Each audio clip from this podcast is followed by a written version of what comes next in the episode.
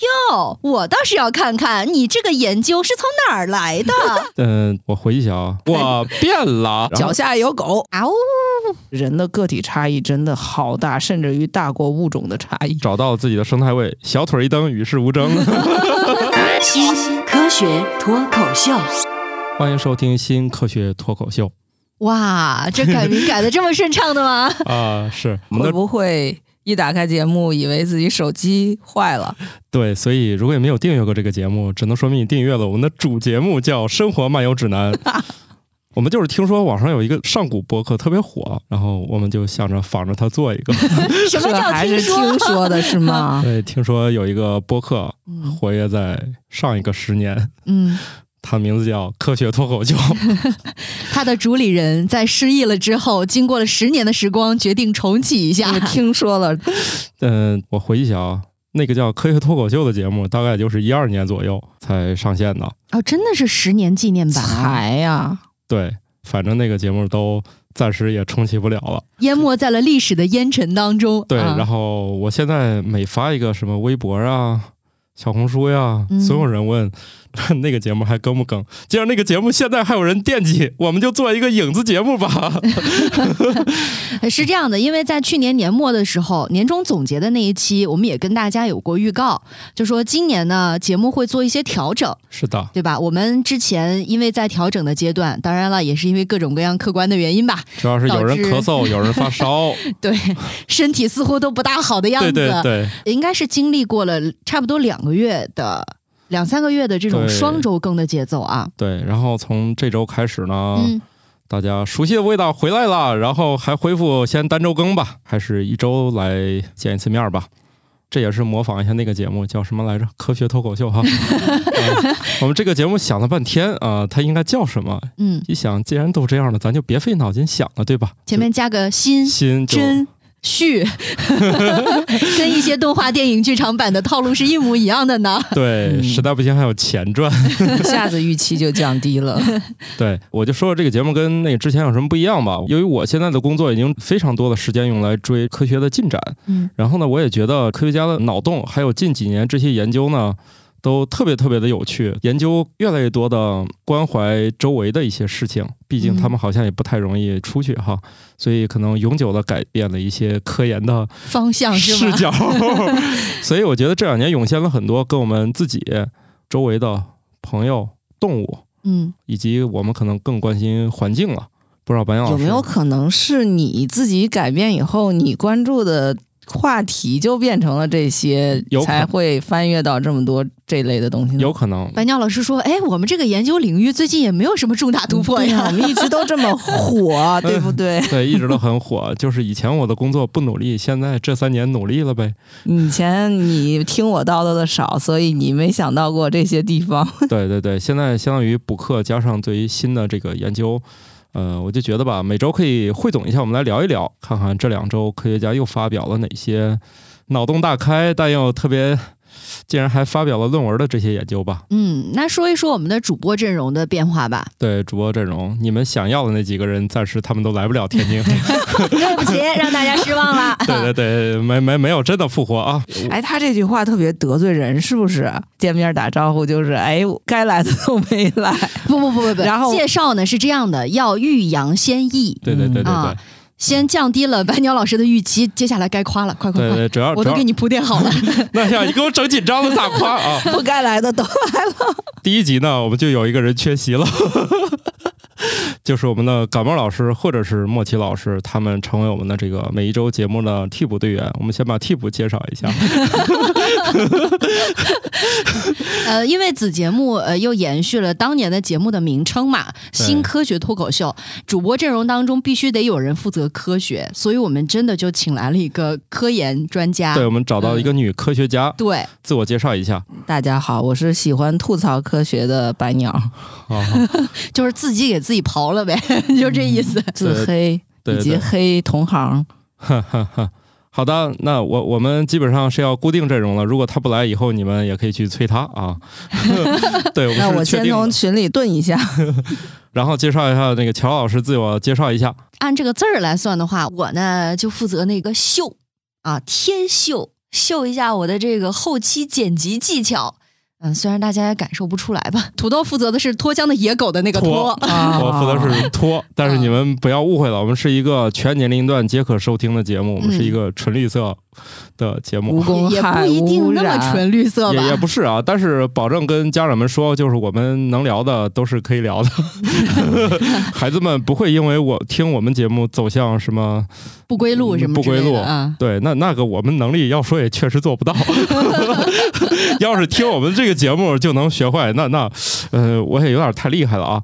乔老师是巧克力老师，就是负责我们节目的剪辑后期还有节目策划吧。我就是主要负责赶到现场 的半只土豆。我感觉我的主要工作是摁下录音键。哎，行吧，算是吧，这是很重要的工作，对啊，最重要的工作。对，我的主要工作是保障，呃，我们的每一期节目都是摁下录音键的，不会再录一次的。不像就是我们的隔壁有台叫津津乐道是吧？我 以为你把人家名字要隐去呢，没想到就直接说出来了。他们经常都录五分钟的，发现没摁，就这种事故。不是你回去可以告他们这件这个情况，然后让他们给你加钱，你把这段给逼了。呃，好，那我们既然阵容都已经说清楚了啊，我们其实是一个三加一，这个嗯一呢、可能是经常轮换的一个阵容。进入正题吧，嗯既然我们是一个从退休的节目重新拾起来搞的，那我们就先延长退休年龄了，是吧？对，我们就先聊聊工作的事情。嗯，来，我们进入第一条吧。新的研究发现，坚持工作可以保持大脑敏锐，提前退休可能会加速老年人的认知能力下降。我发完这条微博，底下有人回复说：“是早退休也确实没事儿干。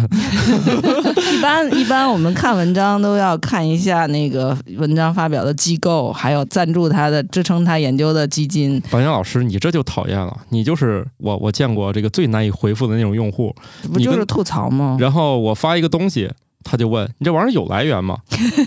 我把来源人家很有这个求知的欲望，而且不是求真呐。不是是有我来源，试过我没有问你这篇文章发表在哪个期刊上，我是问你谁发表的，听上去真的很正能量呢。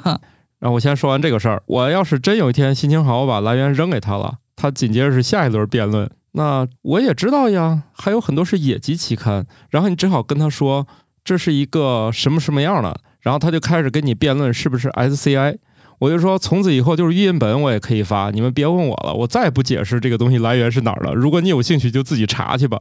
因为他其实问这句话的人，第一代表他对这个不感兴趣，他只是想找茬；其次呢，他没有动手搜索能力。他如果是做这个领域研究的，他会用另外一种方法问我，他会说：“我最近正在关注这个事儿，但是我没有查到，你能直接把 DOI 号发给我吗？”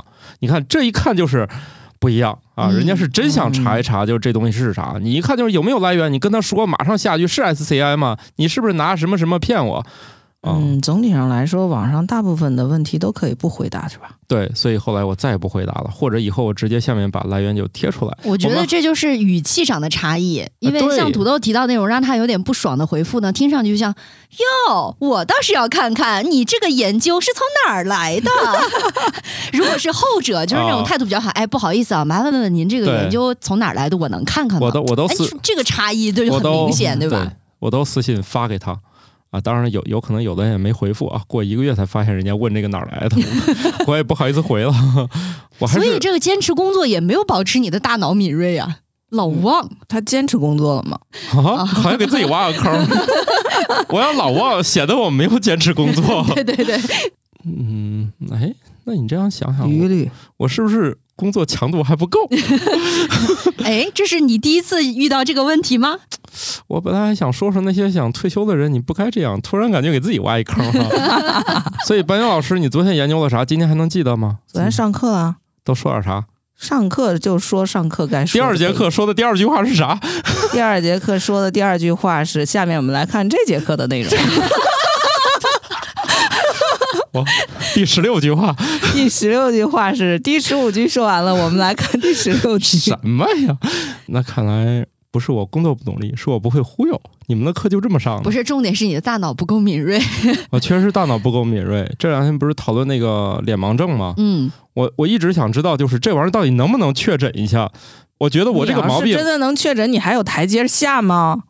不是他要确诊了，我不是，那我也可以检讨一下，可能是我这个人对待别人太潦草。我今天还在想这个事儿，就像那个车后头有时候都贴什么新手上路，什么车内有宝宝之类的，我也想在我后背上贴一个脸盲症，所以啊，然后在前面也贴一个，这样子万一在路上遇着谁了，不要让人家觉得这人太讨厌。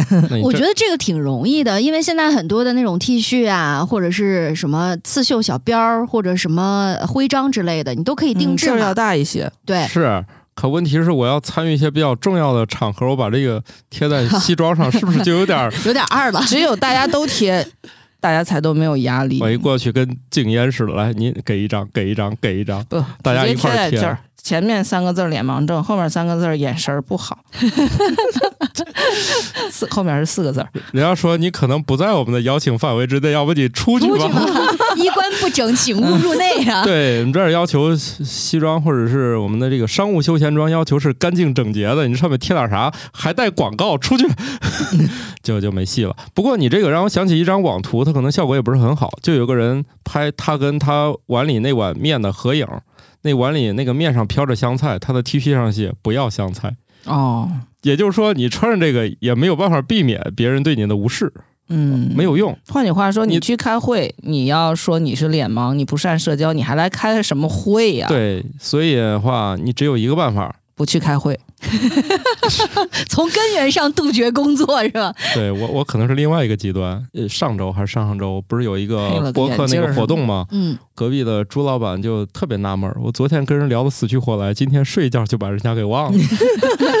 睡一觉就把人家给忘了，你这句话听起来哪里不太对？哎，就是睡一觉，怎么不结合上下文？我醒来以后，我又碰见了人家，然后又聊了一遍，又重新问你是哪个博客的，人家的意思就是昨天咱聊的天儿都不算数了。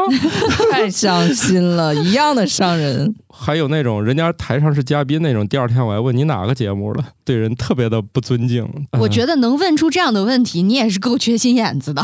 没事我一般不问，我只在乎聊，嗯，不在乎对面是谁。假装知道他是谁，然后就开始聊，在边聊的时候边猜。嗯，对，不管怎样，你像我虽然没有努力工作，但是我可能努力跟人聊天了，所以我一定不能早点退休。嗯，所以你的最适合的工作就是脱口秀，是吗？对，如果他能挣钱是最好，不能挣钱我也得干，毕竟他能保持嘴停不住。我老年的时候认知能力不要下降的太厉害。我就是突然发现，根据你现在的这些定语啊，有一个职业还蛮适合你的，哪个？接线员儿、客服，你知道吗？不就是面对的每个人都是陌生人，吗？那都不重要，就是你刚骂过我，再打过去我也忘了。对呀、很合适啊，心里不过这事儿，呃，我确实也不太在乎。所以特适合你，你可以试试。就把老老板忽悠转行了。不过我觉得这里面就透露这种人生哲学。第一呢，我不在乎，我把你得罪了我也不知道，或者你把我得罪了我也记不住。好，下次就疯狂得罪他。对，但是我这个人呢还有一个特点，小心眼儿。不是不在乎，怎么还小心眼儿呢？所以他说不在乎都是假的，嗯都是假的不真诚。嗯，对，，肯定不就是看他记住记不住，就是你对我好，我不见得能记住；对有坏也未必能记住，看概率。对我不好，可得记在本儿上。唯一让我拾起笔记日记的，可能就这事儿了。今天谁对我不好？不过我这个老年，我还有认知能力可以下降的空间吗？你都已经拿本儿了，我觉得也没有什么重要的。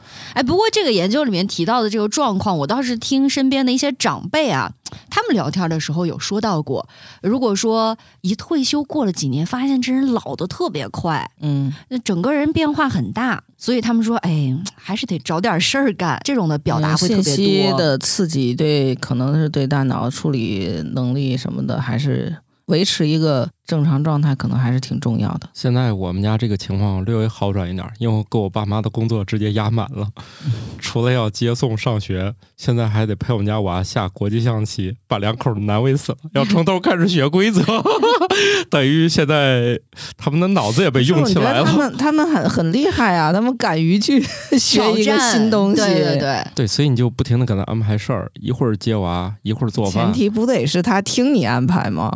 嗯、只要这件事是围绕他家孙子进行的就可以，要跟我有关，这事儿铁定弄不成。掌握了这叫什么控制密码？对，所以这个老年的时候呢，我们最好还能继续去录这个节目。主要是保证一下自己脑子不要退化太快，是吧？对，就是现在我已经觉得脑力不支了。只有现在吗？一直一直就是这两年尤其吧。刚才我们聊了一些就不适合播出来的内容，现在有请乔老师播下一段。拳头硬了。你看我们，你看我们的节目这个连接的是如此的丝滑。就是大家也知道啊，每一期节目能够正常的更新、顺滑的播出来，你就是想知道我按捺下了心头多少的杀意。对，大家可能不知道，那个上古节目叫《科学脱口秀》，其实是我自己剪的，所以大家听到的都是特别真实的一面。然后呢，这个节目由于不是我剪，所以我就比较放飞，就不太在乎接续的这个你也要问题了考虑到这个时间的变化嘛。嗯，不管我的死活呗，简单总结一下就是。下一条，接下来这条呢，跟白鸟老师的研究领域就比较接近了啊。由于禁止化学物质侵蚀臭氧层的国际协议取得成功，到二零六六年，南极上空的臭氧有望恢复到一九八零年的水平；到二零四五年，北极也将达到这一临界值。这之间的区域有望在二零四零年恢复。感觉生活还有希望的样子。啊，这个事情其实发现已经好几年了。臭氧空洞我们一直都以为是挺大的，嗯，但实际上好像是从一六年还是一七年开始之后，它就越来越小。也就是说，在一六年的时候，是我们有观测记录以来最大的一个洞，然后之后就越来越小，越来越小了。哦，嗯、这个比科学家的预测要快很多。就是因为我们修复能力，对，因为我们在上世纪九十年代签订那个是斯德哥尔摩公约的时候，限制氯氟烃排放的时候，我们的预期是氯氟烃在大气中可以存在的时间是几百年。嗯科学家的想法是，即使我们从九十年代或者两千年就完全不排放了，你现在已经排放出去的氯氟烃，可能在一两百年之内还是那么高的浓度。然后呢，那你因为氯氟烃消耗臭氧嘛，臭氧就不会恢复。嗯所以大家就很奇怪，就是不知道这个地球它的这个系统在运行的过程中是有一个什么机制，然后居然在十几年以后它就已经开始恢复了。哦，嗯就是速度已经大大超出科学家的啊、对，预期。是速度提高了，而且呢，也确实就是挺鼓舞人心的，就是那个臭氧消耗的这些物质，人类的排放是靠一个国际公约真的就给削减掉了。嗯嗯，这点就给大家一个信心，就是那气候变化其实不是也是所有的人都在排放二氧化碳吗？那是不是气候变化这个问题也有缓解的希望？当然难度更大，因为臭氧空洞它只涉及到一个大气中的一个臭氧分子，你检测起来很简单，嗯，它涉及到的化学物质也就是那么几类，而且这几类本身在人类的工业使用是很少的。就是它可替代性也比较强，你也比较容易替代。但是你二氧化碳的话，你的很多能源的使用，还有你的很多工业过程，像水泥啊、制造啊这些都都会用到，不单是烧能源，烧能源你是要用低碳的能源去替换它，然后你还有一些制造业，一些水泥啊或者什么这种很基础的工业，它本身生产的过程就排放很大的量，排放出来的你是多了是少了，然后气候会有一个什么变化，又很复杂。我们现在二氧化碳已经比工业革命之前已经高了三分之一了，在大气中呢高了三分之一了。但是你最近几年你才意识到气候在它在变暖，对吧？它有一个滞后的效果。它很滞后，而且它那个影响特别深远。它不单是变暖，它有时候冬天是更冷了。变暖以后，有的虫子那惊蛰的那个时间就提前了。就像哦这样一些东西，你你就很复杂嘛。那人类的话，因为各自的需要，有些人他并不一定觉得变暖了不是好事儿。或者说，有些人他甚至于他不承认这个是变暖是因为二氧化碳引起的，我印象中之前就是巴黎气候协定，就是因为扯皮，嗯对吧？就是感觉命途多舛，到现在都没有一个很好的结论。对，我想问问白鸟老师的是，所谓的这些对于全球的环境，呃，能够起到一个好的作用，这种达成的全球性的协议多吗？实际上挺多的，斯德哥尔摩公约，还有一个限制持久性有机污染物，就像农药 DDT 这样的，然后还有就是京都议定书是大气气候变化的，嗯呃，比较常见的是三个，但肯定还有别的。你像海洋渔业、打捞这捕捞这些的就也有，但是我就不太熟悉。嗯，那现在是不是看上去收效最好的就是这个臭氧层的相关的？嗯，实际上那个这前两个就是臭氧层的这个和持久性有机污染物的这个都挺好的。就我们现在所有使用的农药都不是持久性有机污染物。就我们以前最早用 DDT，然后那个 DDT 是在土壤里一百年它都不降解的。我们现在喷的农药喷上去几天它就分解了，它一见光它就分解了，所以现在农药残留的问题也比以前好很多。这些其实就是因为有这种限制，然后人们在不断的改进配方。你像那些渔业捕捞的公约，肯定也会对这个渔业种群的恢复会有效果吧？而且他们也是要经常开会来评估嘛，比如说这个联合国政府间气候变化专门委员会，IPCC 大概已经发了六次报告了吧，就是现在正在第六次嗯发布的这个周期、对，啊，所以他们也是经常评估，所以他们那些会呢也比较重要，直接关系到我们认为现在到底升温了多少，我们折腾点啥事儿，啥事儿成了，啥事儿不成。刚才你说的巴黎协定，它实际上就是京都议定书到期以后，嗯，个续上是吧？续对，就是京都议定书当时是很多个国家签了，嗯然后呢，就到巴黎协定这一年之后，差不多就到期了。所以，然后巴黎协定实际上是要签一个京都议定书之后，嗯，我们下一步再怎么做的这个协定。个升级更新版对，对对，就反正他们之间的关系，我觉得确实还错综复杂。还有一个叫第多少届联合国气候变化大会，就是 COP，它它也叫 COP，每年都会开。这些都在讨论到底是升了升幅限制在多少，这个就比较复杂了。我我在之前就是汇总那些资料的时候，就发现我们其实过去学过一个知识点，叫做甲烷，是吧？它的温室效应会比二氧化碳高个多少倍来着？呃，我记不清是长期的多还是短期的多。它其实其实说这个东西影响反倒是没有二氧化碳大，就是它倍数高，但是它是一个短期的。看你怎么评估嘛。你这个升温效应，你要评估一百年以后它升多少度，还有二十年之后升多少度，那是不一样的嘛。它是一个短期的，如果你算十年以后，你多排一份甲烷，它的影响可能是多排一份二氧化碳的二十倍。然后你要算那个一百年以后多排一份甲烷，它的效应可能是二氧化碳的五倍，就大概是这样一个关系。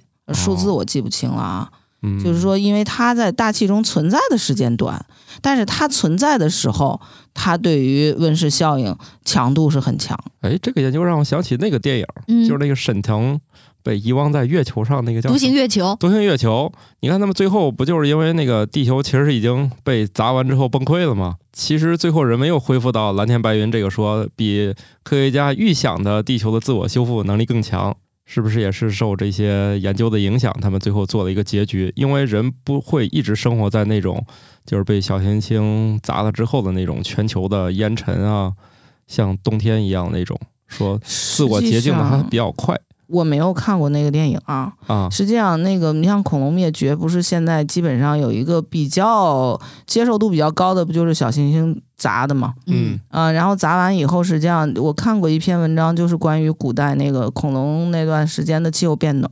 实际上那段时间气候就是在持续升高的，嗯，火山喷发呀，还有各种因素，造成了一个在几百万年的时间尺度上，温度都特别高。小行星砸完了以后，地球究竟会怎么变，还真不好说。对，而且那个恐龙被砸之前已经在走下坡路了啊，它本来就有点快支撑不住了，最后只是压死骆驼的最后一根稻草吧。你别说地球这么大的一个系统了，我觉得很多那种局部性的、区域化的那种例子，呃，也是挺让人惊讶的。在一些发生过核灾难的地方，比如说那个切尔诺贝利，不是说嗯多年过去之后，这里就已经是因为人迹罕至嘛，嗯它都已经变成一个绿色的森林所霸占的这样一个王国的嗯感觉。这样一个系统，它的自净和恢复能力往往是超出我们想象的。对，因为我记得之前还看过一张图，就特别好笑，说自己养在家里的花儿，因为拿花盆呐、什么的那种小的东西把它移植到家里嘛。怎么伺候它，它都长不好，就是那个弱小无无助又嗯可怜的那个弱狗。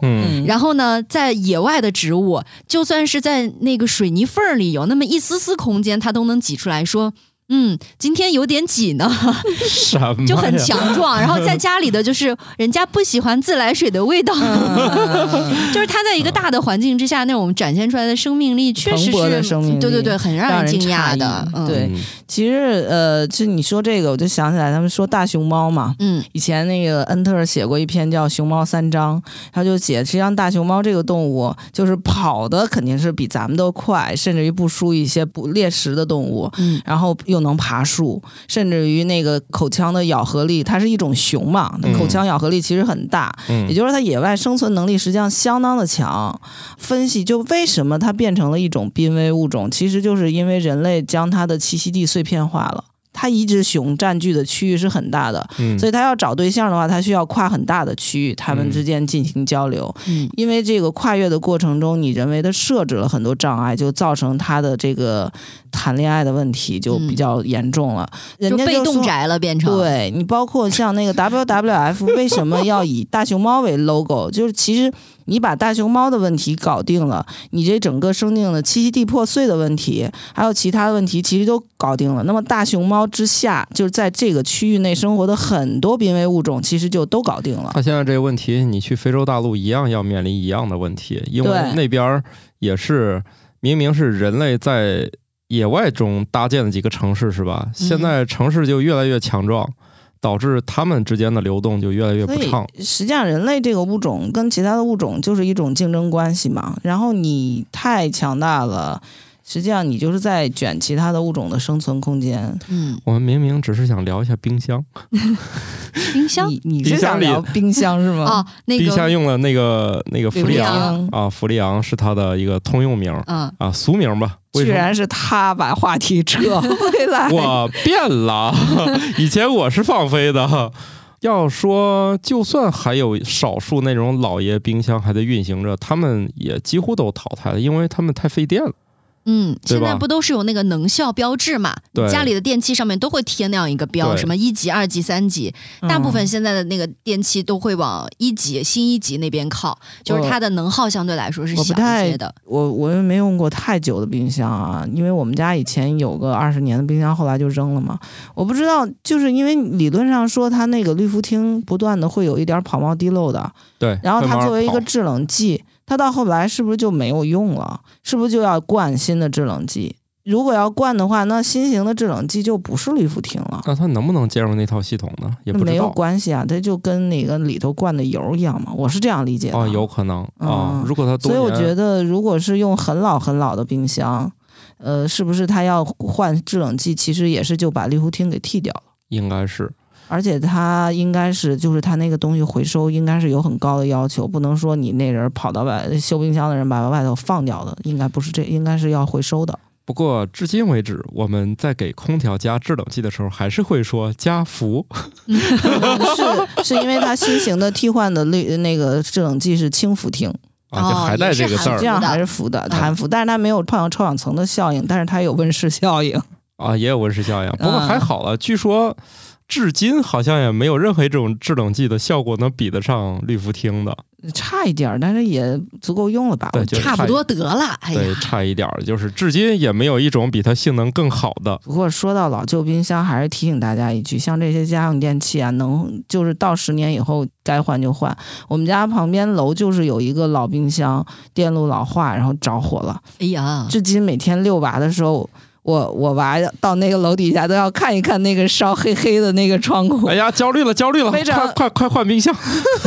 非常幸灾乐祸的呀，真黑了。不过白岩老师，你这个操心有可能是多余的。谁说我们现在冰箱还能用十年呢？我家的冰箱就刚换的，就是用了十年呀，确实是，大家换冰箱的理由通常不是因为它不好用了，二是不够大。呃，不够大呀，或者里面结构不对呀，或者是怎么着了。刚才既然都说到切尔诺贝利的事儿了，那咱就来一条吧。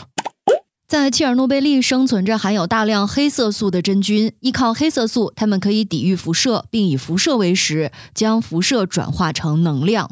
哇，这个厉害了！这厉害，呃，就是说我弄点儿黑斑，哎，就是说那个黑色素就跟叶绿素一样呗，哎，那一个意思，因为它这个好像获取还更直接。总能找到一些奇特的方法，对，找到食物。可能对于人类放在那个辐射环境下是不友好，的。其实其实你人类人为的将这些东西分成了植物、动物，植物进行光合作用，什么化呃光能自养，然后那你那个深海的有些细菌不就是化能自养，不就是靠的是一些其他的能量吗？或者那个热液口的那些啊，对对对，对就是那些什么硫含硫什么硫化菌这些，那他就又找到了另外一条路。哎，我想知道这种真菌它的转化率高吗？就是未来它是不是会成为一种去除核污染很好的生物的手段？它去除你去不掉啊，这个它是确实在它只产是生，节能吧，它截胡了一点儿，嗯，啊，截胡了一点儿。至于它有辐射的地方，它可以吸收一点能量，但是那个首先它那地儿得有辐射 你要你要想人工生饲养存，环境也好像不是很、嗯，很好找呢。你像那对种它的那个元素衰变的过程，它也解决不了，对，他只是说衰变的时候，他在旁边跟着沾点光，嗯 那没有的时候他怎么办？那他可能是还有灭绝还有其。他的获取能量的方式？啊，对，他以前可能不靠这个，只不过哦呢，就是这一针儿呢，由哎，于尝了一口发现，哎，哎也能吃，行，哎，就比如说，你看，就咱仨这肤色，就我跟白老师就退场了，就剩你。就留我了。虽然我们仨都是同一个物种，但是最后我们俩就 吃不着辐射就结束了小。格力老师可以去然后牵你呢我在那苟活着。对，而你呢？对，换了一条路，说赢，哎，可以，我也我也然后你就占据了不吃别的权。对，我就光靠色儿我就活下来了、啊！对，在内卷非常大的地方，最后一这一点点性状上的优势就可以制胜。找到自己的生态位，小腿一蹬，与世无争。好，那我们就进入下一条吧。接下来说一条跟动物有关系的。研究人员在观察了六十八只纯种狗狗对狼嚎声的反应后，发现更古老和狼亲缘关系更近的种族更容易对狼嚎做出嚎叫回应，而且表现得更加紧张。嗷呜！你看，我们俩跟你亲缘就有点远 啊，得，那是我了。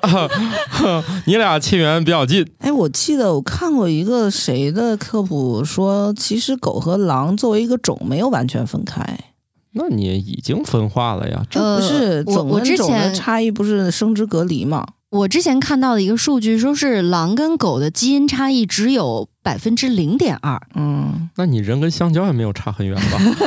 我觉得它的定义是指的是狼和狗是不是能生出来小小崽子，然后小崽子能不能再生出来小崽子？好像是说哈士奇还是什么的，其实跟狼并没有太大区别。嗯，哦是亲缘关系要更近一些的。嗯，狗好像是所有人类驯化物种当中体型差异最大的，嗯，就是比如我们嗯驯化猫，它没有像狗一样有那么大的型的犬和那么小型的犬。然后这是吉娃娃和那个、那个、那个哈士奇 哈士奇、萨摩耶什么的，看上去也可以，彼此感兴趣。还有那个就是老爱叫的那种小的叫啥呀？吉娃娃呀，吉娃娃，你看那体型多小、是吧？嗯然后，但是你看人类驯化的其他物种，什么鸡啊、牛啊、羊啊，它没有说体型差那么多的。嗯 马呀、什么的，它有一点儿，它不像狗，从巴掌大到比人还大。嗯，人类是不是第一个驯化的物种就是狗啊？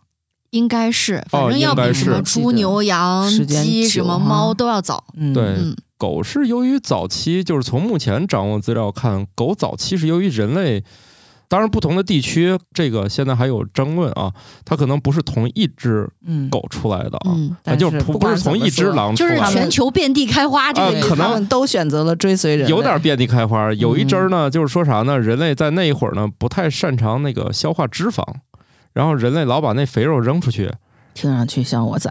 哎，但还有我之前看到说是不太适宜消化瘦肉，是对，吗反正就是嗯，随因为就便吧把那个剩下的只要有剩下的，只要有剩下的，然后这狼呢一开始表现出一些诚意，就是反正你不要我要，行吧，嗯咱俩就没羞没臊的生活在一起。你看，关系嘛，对就行，就说反正人你打猎，我呢我不想打猎，我想躺平，你带着我行吗？反正你家有剩余的粮食，嗯，一些因为剩饭而起的情缘。对，后来就从这种吃嗟来食变成了行，咱哥俩不错。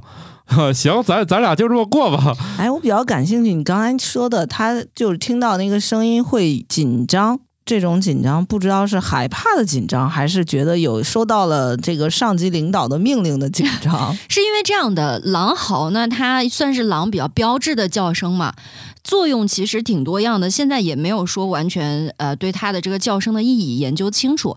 大概是说它有几个作用，就是第一是做警示。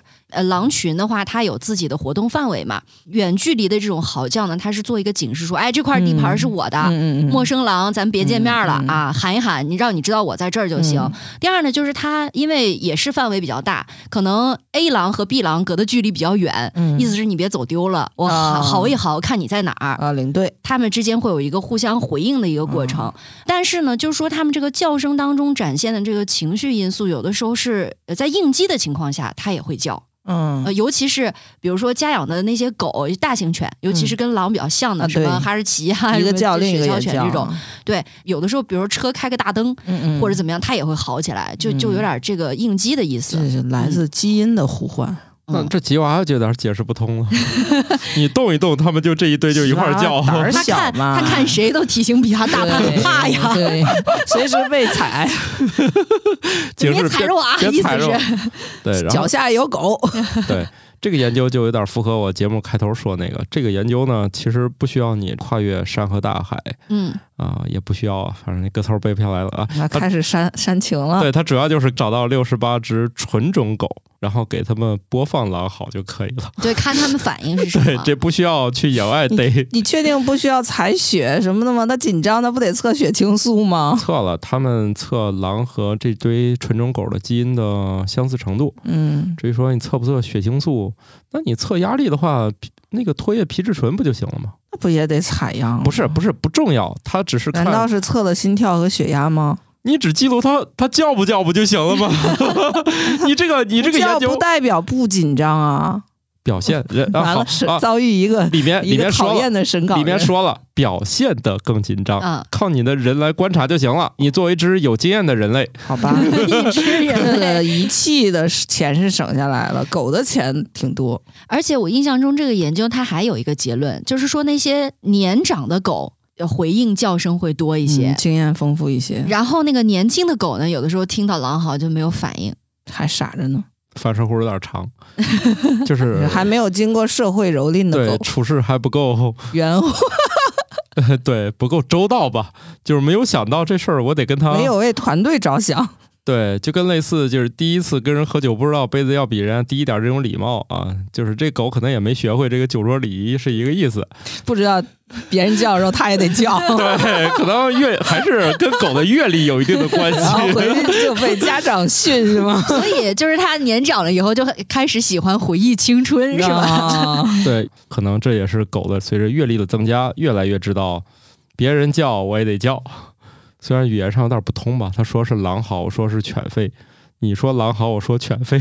但是狗未必分得出来吗，狗觉得就是狗叫呗。其实说很多狗它是有这种嚎叫的能力的，但有的时候可能是嗯叫不出来，没习惯，没想到，也有可能。嗓子还没打开，就跟我看网上说的，猫的耳朵上面有可能我没记错的话是三十六块肌肉，唯独听不见你叫它。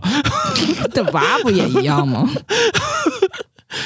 但是不是的，还有研究就表明，人的耳朵里面也有一些小肌肉群，它会在发生一些声响，或者是在背后，比如说有人在偷偷说你坏话的时候通过是摄像还是通过反正高精度的观察，说你那个耳朵还是微微的朝那边斜了一下。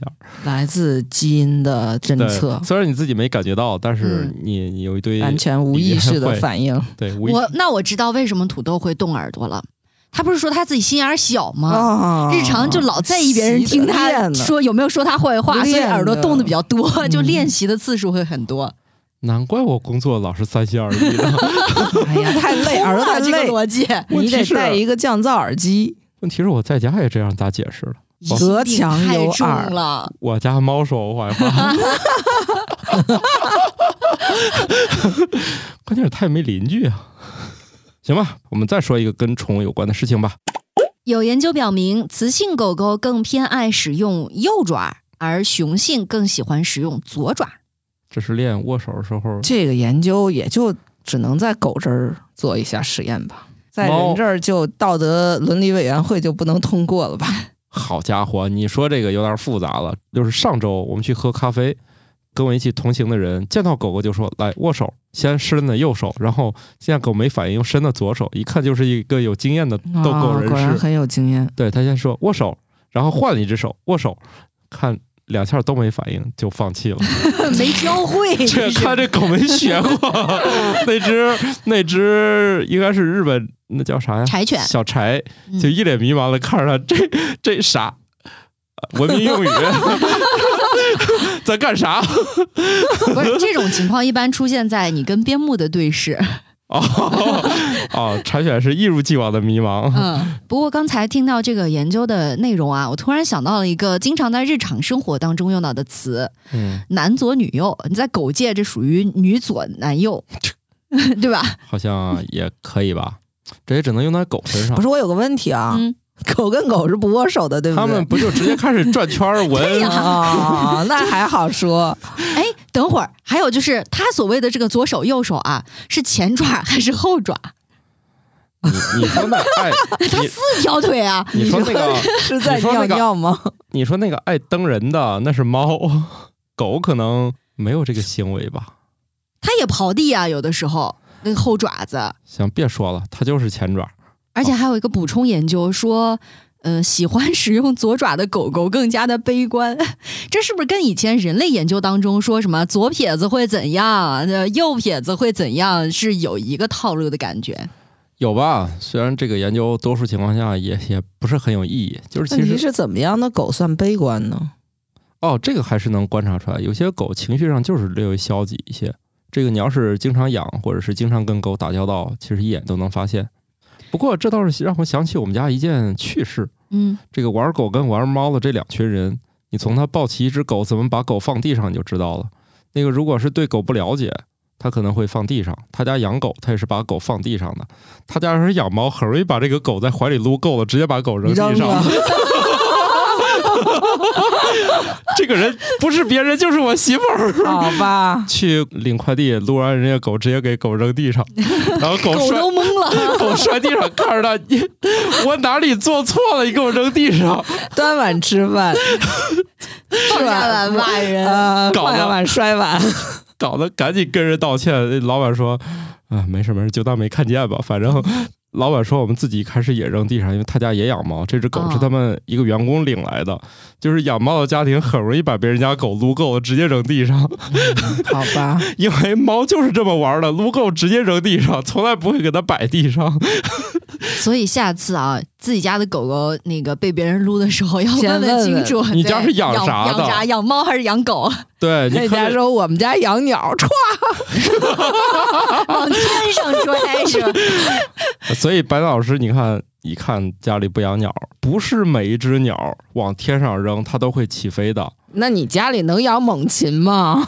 我也知道猛禽是不能直接扔的。呃，不是所有的鸟应该都不行吧？我记得就是做那个野外的救助和放生的时候，因为印象当中是那个放什么和平鸽的那个姿势啊都是往天空一扬嘛。那个但事实真正放生鸟是把它放到一个比较呃，开阔的地方，就是拿一个纸箱啊嗯或者什么的，你稍微要有一点距离，让它从平地上观察环境之后，嗯它自己飞走就可以了。然后有起跑和起飞的。什么呀？你这叫滑翔吗？因为很多那种扔鸟啊，反而把鸟也扔骨折的也就是说，不仅是猛禽，就是是个鸟，它最好都别呃扔。也对也不是，也哦不是。呃，就鸽子能扔是？吧？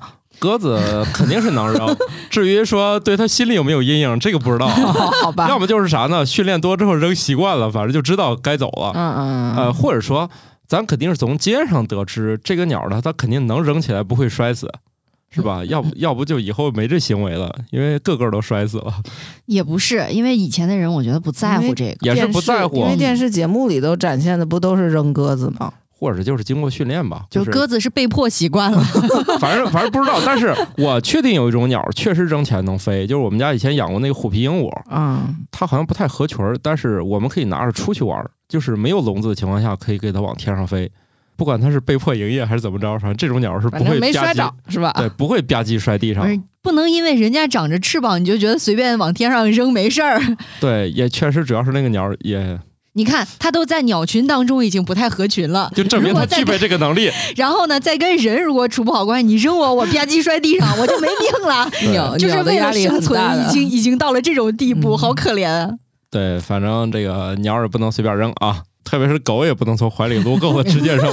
这个这个冷知识我也是最近才知道的，好吧，直到我媳妇有一天跟我说这事儿，我突然意识到，哎，这这个好像是啊。幸亏我不养狗，要养狗又有多了一个焦虑点。所以你要养狗，就别养那体型太小的，这样很容易被人抱起来撸。还很容易被踩。你要养一只大的狗你也抱不起来你。要养一只比较大的狗，确实也没办法在怀里再扔下去，啊有道理。有道理避免次生灾害。好，我们下一条。有研究表明，煤气炉排放出的二氧化氮是导致美国六十五万名儿童患哮喘的罪魁祸首。这个研究不是很新啊，但是你会发现，我们有一个研究之后，你只要持续跟踪，它就会在未来的时间里不断去刷新。那这个现象，白鸟老师你怎么看呢？叫孤证不立嘛。第一个研究提出来，感觉很新的想法，一定会有人去验证，换个方法，换个人群，换个实验室，然后如果煤气灶，啊做了十几年还是这个结果，这个东西才从一个假说变成了一个理论嘛。而且他这个人群还挺多的，六十五万名。啊，对，它嗯就肯定越做越大，这个样本量越大就越可靠性。但是我就觉得很奇怪，就是嗯他怎么确证这个是这个二氧化氮是根本的原因？哦那，其实哮喘因因素很多呀。这个氮氧化物是确凿等引发哮喘的，在室内很容易被忽视的一些空气污染当中，它就存在于天然气供应以及你点着之后的燃烧产物。但你也很难说，因为室内空气污染物很多，你装修的材料啊，还有一些其他的致敏因素，是不是也会？所以就是它能确认这个是一个什么最主要的，或者是什么的，这个就挺难。对呀、这就是一步一步锁定，就这玩意儿它行嗯，啊。你要证明它能引发哮喘很容易，但是哦你要证明它是重要的，甚至于是最主要的因素，这个就很难。我先问一个特别呃蠢的问题啊，哮喘它的症状是什么？因为我其实听说过很多身边有认识的朋友都说有不同程度的哮喘吧，嗯，但其实到现在为止，我都不是很确切的知道哮喘到底它的症状是什么样的。土豆应该比较清楚啊。那个就是有点喘不上气来。如果你有听诊器的话，你可以试一试，贴在他背上或者前胸，你就听出里面有一种那种赫喽赫喽的声音滋啦滋？啦的声音，听见噪音了。哦，如果它正常的话，你听见的就是气流的声音，这个里面就仿佛掺进去沙子了。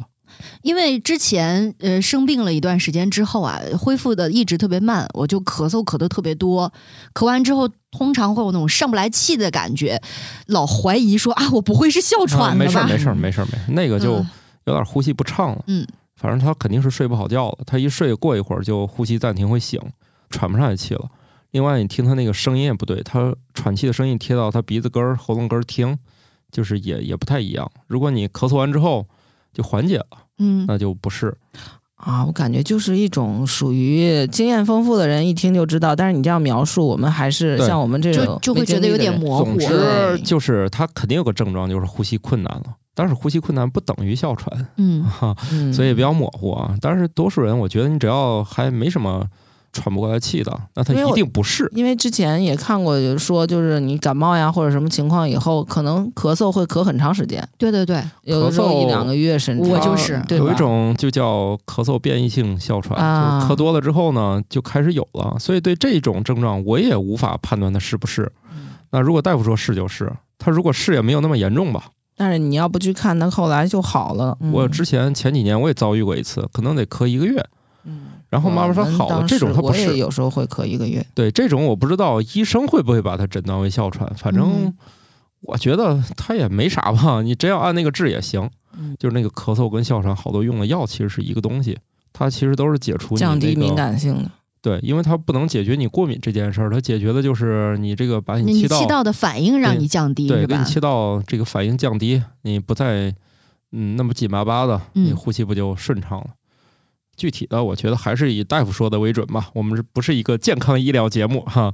哮喘这个病的发病这两年，它有一个什么变化的趋势吗？因为我总觉得身边好像很多小朋友都听说他们有哮喘啊什么的，嗯就觉得挺多的。确实增多了。有一个卫生学假说嘛，嗯就是说是越是干净的环境长大的孩子，就是患哮喘的概率会高一些。对，然后咱们这个生活水平也在提高嘛。嗯所以欧美这种研究特别多，也是因为他们更早的进入了更干净的环境，对，然后所以他们孩子哮喘的发生更多一些。而且由这个嗯假设又延伸出很多那个讨论，说那我们家打扫的太干净，是不是会让孩子哮喘？实际上不能这么倒推，干净归干净，并不等于说你就一定让你家小朋友就哮喘了。就是发生的概率，或者说有的因素是因原因，但是不是主要原因。对，但是这里面会有几个解决方案，就是现在能给大家觉得靠谱的。首先，你带你们家小朋友经常去玩泥巴，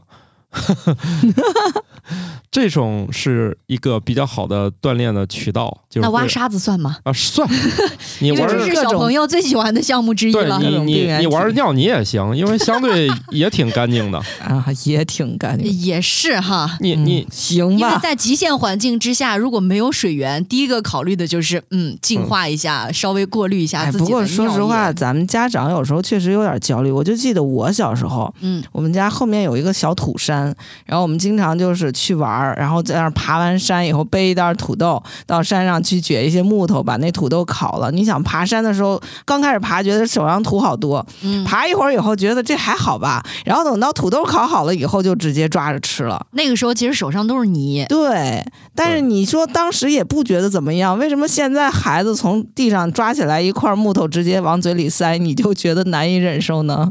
我觉得家长现在也被一些营养学、健康学这些东西就弄得吧紧张兮兮的。你看嗯前两天有一新闻，就是小朋友饿了，可能正好被老师叫到办公室，就管老师要了一袋奥利奥，嗯，然后老师就给他一包奥利奥，然后回去家长就指责了老师一晚上，说不该给小朋友吃这个垃圾食品，嗯，奥利奥算垃圾食品吗？高糖嘛，高糖。那老师也很冤枉，她怀孕期间你说她搁点奥利奥在办公室里，小孩要给她一包，她这咋了，对不对？所以这事儿突然就在网上就炒翻了。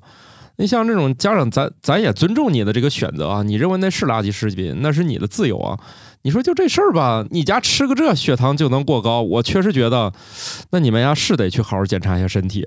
他可能是有些家长对糖有焦虑，就会对会长虫牙呀，或者什么的。是，普通人可能很难把握这个度。问题是你不能把压死骆驼的最后一根稻草算计半天，对不对？老师给这包饼干只能算压死骆驼最后一根稻草，就跟我们小时候的那种，就是每日三餐那个节奏，吃一整包奥利奥它也没事儿，对不对？你本来摄入就少，那现在是你说起来，我们小时候还经常家里没事儿了，就把那馒头涂上炸的辣椒油，或者是榨菜，不也就吃了吗？对。所以就是呃从那个各个考虑吧，就是，哎呀，也就一包 一包奥利奥嘛，他偶尔有一天吃了点这个，怎么了？然后我听到这个消息，我的一个焦虑源就是这种事情，老师也会受到质疑。大家也不要对日常这个摄入搞得那么紧张兮兮的，就是事实上还是要靠那个持之以恒的每一餐的努力，而不是说你该努力的地方瞎整，是吧？在这种边边角角的地方，觉得这儿得省那儿得省。像我们家那可乐都可以随，就是呃随时想喝，今天就可以给你倒半杯，反正你控制好量就行。我说一个自己的切身发生的事儿啊，当然这不具备任何的参考性，也不具备什么科学要义。嗯，需要先要把防杠声明，对对对对防杠声明啊，这是没事没事，听博客的人他没没有没法时他杠。扛不出手 出来杠。主要是还有就是我们的听友相对来说也都比较随意啊，也不会有这些问题。但是我先说明，它只是我的一个个例。嗯，很多的家长在焦虑什么呢？就是说孩子肠胃不好，消化不好。从小呢说孩子一定要喝热水，有一个好的习惯。然后呢，我就发现一个很神奇的事情。我小的时候啊，根本不记。那个时候呢，就没有那个饮水机的时候，自来水龙头直接对着喝。对啊，也有人喝过喝过。这个叫撅尾巴管儿。然后呢，什么，比如说那个还接了那种胶皮管子，浇家里的那个小花园啊，或者小菜地什么的时候，就把那个管子拿起来，就对着那个水流去喝。这种事情经常干，而且呢，我我还经常什么吃了肉、吃了水果之后就喝凉水，也没事儿，对吧？到现在为止，出去喝各种凉的，我也都没事儿，什么反应都没有。但是呢，我之前有个搭档，一个男士啊，很魁梧的，他长得，然后是很很健壮的那种男士。他呀，就是属于那种日常得随身揣一保温杯，他一口凉的都喝不了，是因为他告诉我，从小到大他就一直必须要喝热水，就温水。哦，就是因为从小的这个习惯，导致他没有办法去适应喝冷水的这种温度。人敏感的话，肠道也会有反应。对，就是因为他说小的时候家长老觉得他肠胃不好，不能喝凉的，就一直给他喝热的，他就越来越喝不了冷的。但是这个东西也很难说因果关系，也许是他很小的时候，他他就是一喝凉的他就闹肚子，然后家长给他，因为确实人的个体差异真的是非常的大。反倒是没有所谓的人种差异。对其实这里面对对。你这一个办公室里面的差异都已经足够覆盖全球啊。就。是举个简单的例子，就我我们娃小时候，可能两两三个月时候开始出湿疹，后来就知道，就是因为也穿的太多、太热，屋里太干。嗯，但是同样的，也是一样月份的小孩儿，有的小孩儿呢，他就是得穿多一些，他才能暖和一点儿。这很正常。嗯，就自从养了娃，然后才发现这个人的个体差异真的好大，甚至于大过物种的差异。对，然后其实这个事儿总结一下就是，这个食物是一个很个人化的东西，嗯谁也不用嘲笑谁喜欢吃啥吃啥。喜欢或者适应不了什么。另外呢，这里只有一个科学点，我觉得是友情提示吧，嗯，就是人从来都不是适应，就是几乎所有的动物它都不能适应吃热的，是人太特殊了，发明出烹饪这项技能。记得好像是《人类简史》还是哪本书里写过，就是把食物煮熟了吃，好像对于人类这个社会的构建，好像还是有意义的。那当然是了，但是就是说，从我们那个进化的速度来看，那我们现在很多事情都在打乱老祖宗这几百万年。当然了，咱也不能从猴开始算，咱就说你这一百万年这时间当中，相当于最后一秒钟把所有事儿都变了。我们的身体其实很难在这个短时间之内这么快适应。比如说，我们人类适应晚上活动非常短，我们适应吃熟食、热食时间其实也非啊，常短。我知道你的意思是说，实际上我们的很多改变不是遗传学层面上的改变，而是社会学层面上的变化。对，也是这两年才发现，我有意识的吃一些凉东西，是由于超过七十度的食物很容易得食道癌呢？食道、口腔癌什么的。所以大家如果有可能让食物的温度降低降低，是目前还说是有科学依据的。至于说你真的吃不了，那也不强迫。但是七十度温度，我觉得已经够烫嘴了。是这样，我们做实验的时候不是倒培养基吗？嗯，是说你你那个太热了，它倒的时候不太好，但是太凉了，那个培养基凉了就凝固了。嗯，然后一般就是说到六十度左右嘛，六十度就是一个什么标准呢？就是你用手摸，感觉它烫，但是你将将能抓住。我又发现，嗯，那其实一般人口腔耐受温度要比手的要高。你可以试一下，就是你将将能抓住这个温度，你喝的话好像，反正我是可以的，所以我觉得我不行，是吧？烫嘴。嗯，哦那就每个人适应的对，也是个体差异的问题。嗯，我的桌子上呢有一个水杯，这个水杯上面呢是有一个涂层的，哦，呃，就是它一旦上升到六十度以上，啊那个字儿就没了。嗯对，哦，原来是这样确定的。嗯，啊，这也挺好。不过我觉得爱喝凉的跟喝热的跟你这个家里在哪儿也有关系。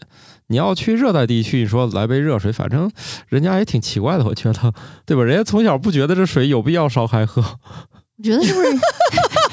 我觉得是不是也就是亚洲人喝热水多一点儿？可别这么说，哎，这个这个这个不是咱讨论哪儿哪儿哪儿啊，因为确实我们南方地区好多地方根本都不喝热水，那是最近几年的情况，还是以前就这样、啊一直。都是这样啊。因为自来水里头加氯这么多年，一般认为就是还是要烧开比较好一些啊。我记得之前还看过相关的文章啊，或者视频的介绍，说我国开始大规模的，就是全国范围内喝热水，啊，年代也不是很长，对对对应该是从上个世纪七十年代左右啊才开始铺开的。那你要这样说，我们在大概同时期不就提倡把秋裤穿上吗？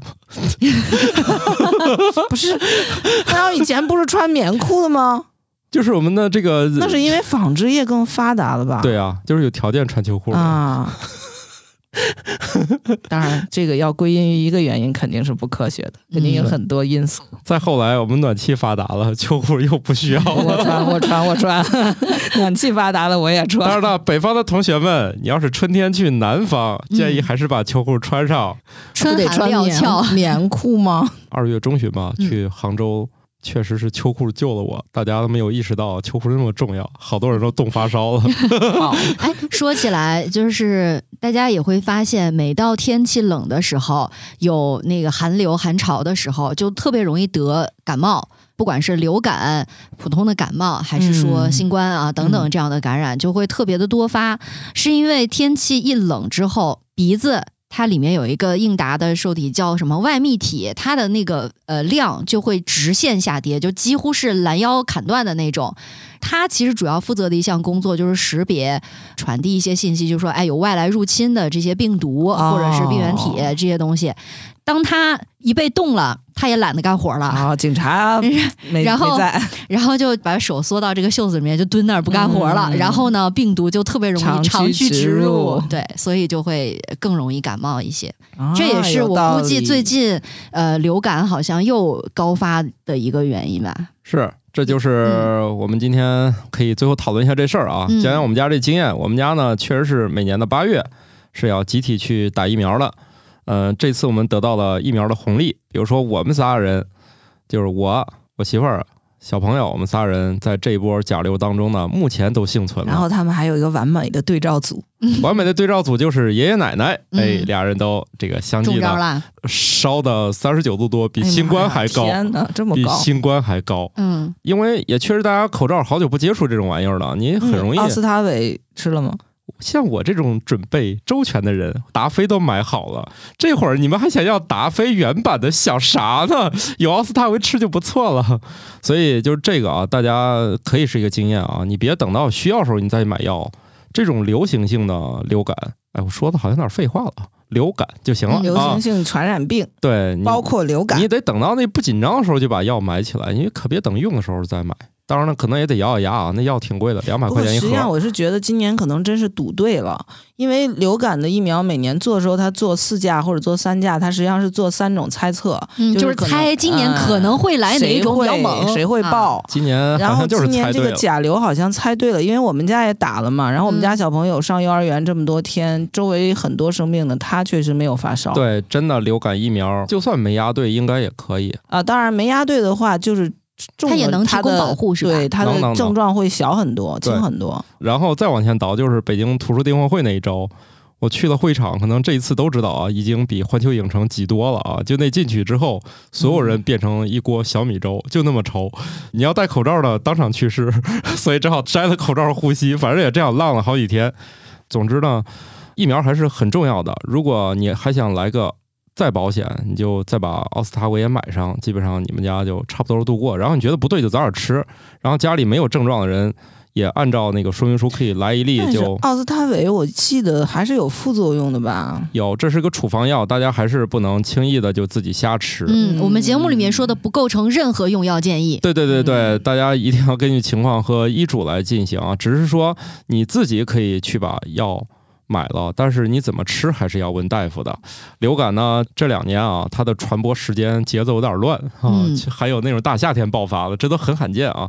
所以就是说，我们这两年肯定要重新适应病毒的传播呀。对人群的活动规律突然一下子上升了，它有一些之前一直没有得到传播的病源，肯定要传一传，让大家嗯适应适应，才能把这种免疫的差异给打开。好的，现在是三月份，按理说从经验上，这会儿应该已经预测过今年要流行哪种，因为这会儿鸡都养起来了。哦，再不做都来不及了。为什么要养鸡？再补充一句，啊？我不是搞疫苗的啊，灭活疫苗嗯是要养一种鸡，然后养一种鸡，这个鸡呢，呃具体品种我不知道啊，反正主要是要它们的蛋。但是这些鸡会受到很好的照顾，它们会生活在那种超干净的地方。当然还有更高一级啊，叫 SPF 级，那个一下到顶了，可能会给他们来那个活病毒，那那种就复杂了。咱就说稍微低一档做流感疫苗的，它那个病毒其实灭活，所以对鸡的要求没有到顶，是次旗舰级的鸡。这些鸡呢，你肯定吃不起，你也别琢磨了啊，你吃不上。总之，他们下的蛋呢，就最后用来会把那个流病毒病毒打放进进去，然后这个病毒能在然后呢病毒在鸡蛋里头繁殖。哎，确切说是鸡胚，就是大家说那毛鸡蛋，嗯 只不过他们还活着哟，还还没有到毛的那个程度。那毛还没，就是活细胞，嗯，细胞。对，就是鸡胚里边，然后来培养，反正就是这样吧，然后收获大量的病毒宝宝，然后把它们咔嚓了。给灭活。验货之后呢，就开始进入这个疫苗生产流程了。总之呢，就这会儿呢，鸡和鸡蛋呢都已经开始搞起来了。然后科学家们开始算了，今年哪个病毒会胜出？嗯，掐指一算呢，嗯没算准，那你也打吧。他们应该会存。我之前问过那病毒那研究的说，哎呀，那玩意儿可能就一小罐儿就够了，弄一点儿一培养就给大家子子孙孙无穷尽。，对，他说这玩意儿不像你说的还得弄多少，他就存一小罐儿就够全世界用了，大概就这么个情况吧。因为我不太了解具体节奏啊，怀疑这会儿都已经开始生产了，鸡可能都快该结束它的工作了，那也不会杀了吧？不知道最后的那个途径了。他又不是只下这一轮的蛋对。呀，这个 具体我就不懂了。好了，那我们虽然聊天到这儿了，但是我们其实每周会收集很多很多有趣的科研的进展，所以为了能让大家既娱乐休闲，又能知道更多有趣的事儿，我们决定把今天还没有来及讨论的小知识、小科研进展呢，就统一放到最后了。有意思的科研新动态。对七十名六到十八岁对花生过敏的儿童进行的实验表明，少量进食煮熟或烤熟的花生可以帮助孩子们减少对花生的过敏反应。被煮过或者烤过的花生结构被破坏，变成了低敏性的花生。有研究表明，清洁鱼可以在照片或者镜子中认出自己的脸，还可以把自己的脸和同类的脸区分开来。